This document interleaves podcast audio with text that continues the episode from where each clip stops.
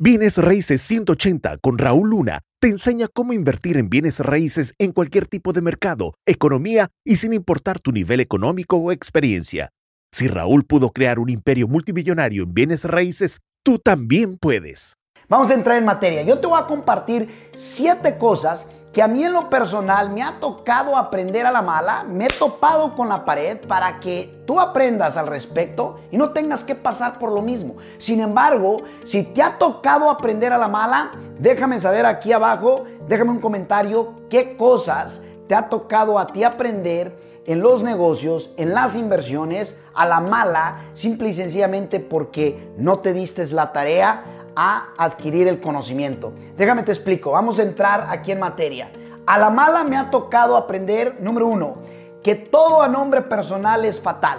En el 2010 troné por completo, completé mi bancarrota capítulo 7 y te puedo decir que la lección que aprendí es que tenía todas las propiedades, ¿ok? Automóviles, tenía absolutamente todo a nombre personal y nunca lo dividí de acuerdo a, eh, eh, los riesgos, de acuerdo a, cómo podría proteger en este caso los, los bienes que, con los que contaba. Entonces, número uno, es simple y sencillamente fatal tener todo a tu nombre. Número dos, ¿ok?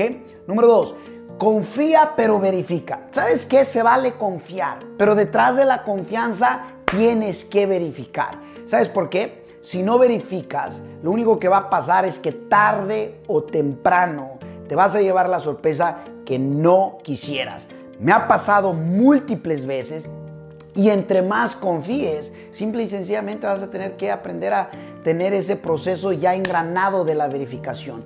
Por ejemplo, si un contratista te dice, sabes que ya terminé el trabajo y eh, necesito que me obviamente me sueltes el, la cantidad que me debes por esa porción, ve y verifícalo o ve y manda a alguien y que lo verifique. Sumamente poderoso. Me ha tocado quemarme a la mala, o sea, gachamente varias veces ahí, ¿ok? Eh, la, la que sigue, número tres, págate tú primero y no al final, ¿ok?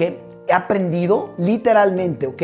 Eso a la mala también. En donde te pagas al final. Por lo general, los dueños de negocios pequeños son los primeros en entrar, los últimos en salir y los últimos en pagarse. ¿Y sabes qué? Me, me llevé la tremenda lección que si tú no estás bien primero, entonces ¿cómo haces que todo lo demás surja?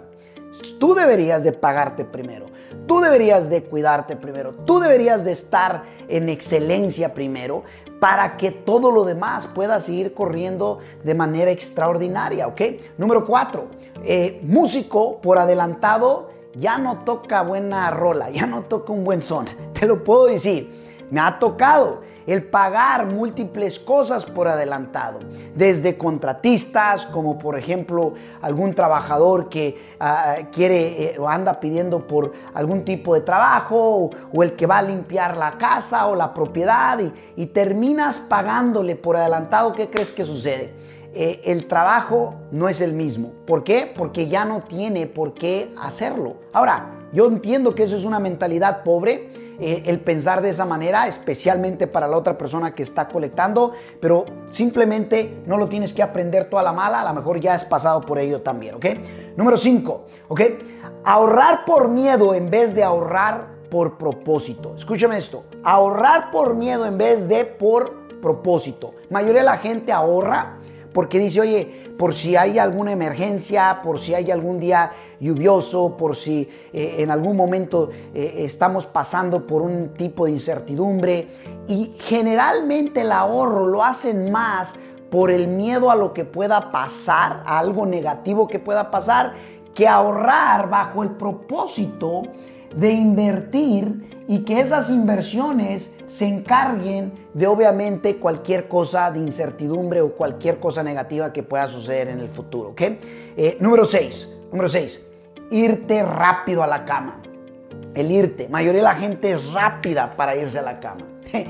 No es lo que tú estás pensando. Cuando hablo de irte rápido a la cama, me refiero el que conoces a alguien y rápidamente te quieres asociar rápidamente quieres hacerlo socio o socia, o rápidamente le quieres pedir capital, eh, que te lo preste o que de alguna manera formen algún tipo de eh, parte de algún, de, de algún tipo de sociedad en alguna propiedad. A eso me refiero, el irte rápido a la cama el no conocer primero a la persona, el no crear la relación de la persona, o sea, el no llegar a dar, a, preguntar, oye, eh, ¿qué, son tus sueños? ¿Qué es lo que quisieras lograr? ¿Qué, qué es lo, qué son tus metas? ¿Qué es lo que eh, eh, es el reto actual? El llegar a conocer primero a la persona, crear la relación y luego después ver si entra dentro del parámetro de, de la asociación que tú buscas. Yo no sé tú, pero hay un video que yo hice donde explico las cuatro Cs para elegir, en este caso, una asociación eh, ideal. Y muchas de las personas no siguen eso. ¿Por qué? Porque es más fácil, hey, vámonos rápido a la cama, vámonos a asociarnos rápido y luego ya después cuando surgen los problemas, entonces ya queremos buscar la salida, pero deberíamos de haber hecho obviamente eh, el plan desde un principio. ¿Estamos de acuerdo? Déjame un mensaje aquí, pero a mí me ha tocado aprenderlo eso a la mala. Y por último, número 7, comprar lujos con dinero activo. Comprar lujos con el dinero que tú físicamente tienes que trabajar, con el que tú tienes que intercambiar tiempo por dinero, con el que tú tienes que estar teniendo que ahora sí que aparecerte día con día para poder ganarte esa parte de la plata. Lo interesante es esto, eh, lo aprendí a la mala, porque en mi primera década todos los lujos estaban creados en base a un ingreso que dependía que yo tuviera que ir a trabajar. Segunda década, Ahora, ¿qué crees? Los lujos no dependen de un ingreso activo, dependen ahora de un ingreso residual, de un cash flow. Llámale residual, llámale cash flow, pero residual y cash flow es que entran todos los meses, todos los meses, que no tengo que ir a trabajar, ¿ok? Y de allí es donde se pagan los lujos. Magnamente poderoso. Entonces, siete cosas que aprendí a la mala para que tú no los tengas que aprender a la mala y no te tengas que quemar. Ahora, si tienes algunos otros eh, cosas o tienes algunas otras situaciones que tú has aprendido a la mala, ¿sale? Déjame saber qué es lo que tú has aprendido a la mala.